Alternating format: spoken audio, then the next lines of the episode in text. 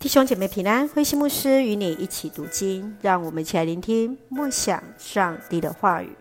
犹大书第一章十七节到二十五节，坚持的勇气。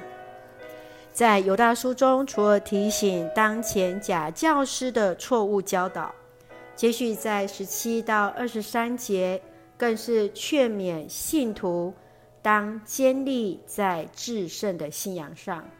借着圣灵的力量来祷告，生活在上帝的爱里，仰望主耶稣基督的怜悯，得以面对那错谬的影响。犹大勉励信徒不可忘记主耶稣基督使徒们所说的话，这是因为在初代教会当中，视使徒的教导为权威，因为他们承袭了主耶稣基督的教导。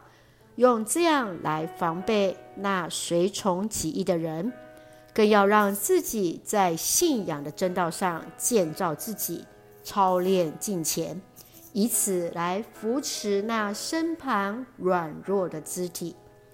让我们一起来看这段经文与默想，请我们一起来看第一章二十节到二十一节。亲爱的朋友们。你们应该始终坚立在至圣的信仰上，借着圣灵的力量祷告，常常生活在上帝的爱里，仰望我们主耶稣基督的怜悯，好得到永恒的生命。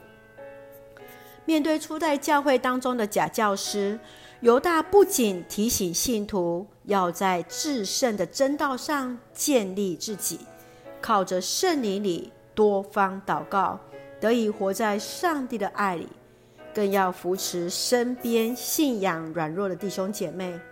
正如同本人约翰牧师，即便在禁令之下，依然努力传福音。虽然被下到监牢当中，反倒在狱中来完成天路历程，来成为许许多多人祝福。亲爱的弟兄姐妹，你如何善用逆境？带着坚持的勇气来为主传福音呢？圣愿主来帮助我们，始终坚立在这一份的信仰当中，靠主得胜。一起用犹大书第一章二十节来作为我们的金句。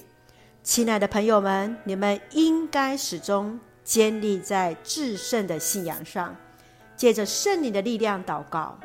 是的，亲爱的弟兄姐妹。我们应该坚立在至圣的信仰，靠着圣灵的力量来祷告。一起用这段经文来祷告。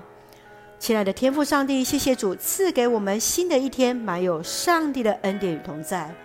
求主帮助我们在信仰的生命中持续成长，使用我们得以在主的爱里，善用逆境的智慧与毅力。来为主传扬一切美善的福音，愿主赐福我们的家人身心灵健壮，恩待我们所爱的国家台湾一切平安，使用我们做上帝恩典的出口。感谢祷告是奉靠主耶稣基督的圣名求，阿门。弟兄姐妹，愿上帝的平安与你同在，大家平安。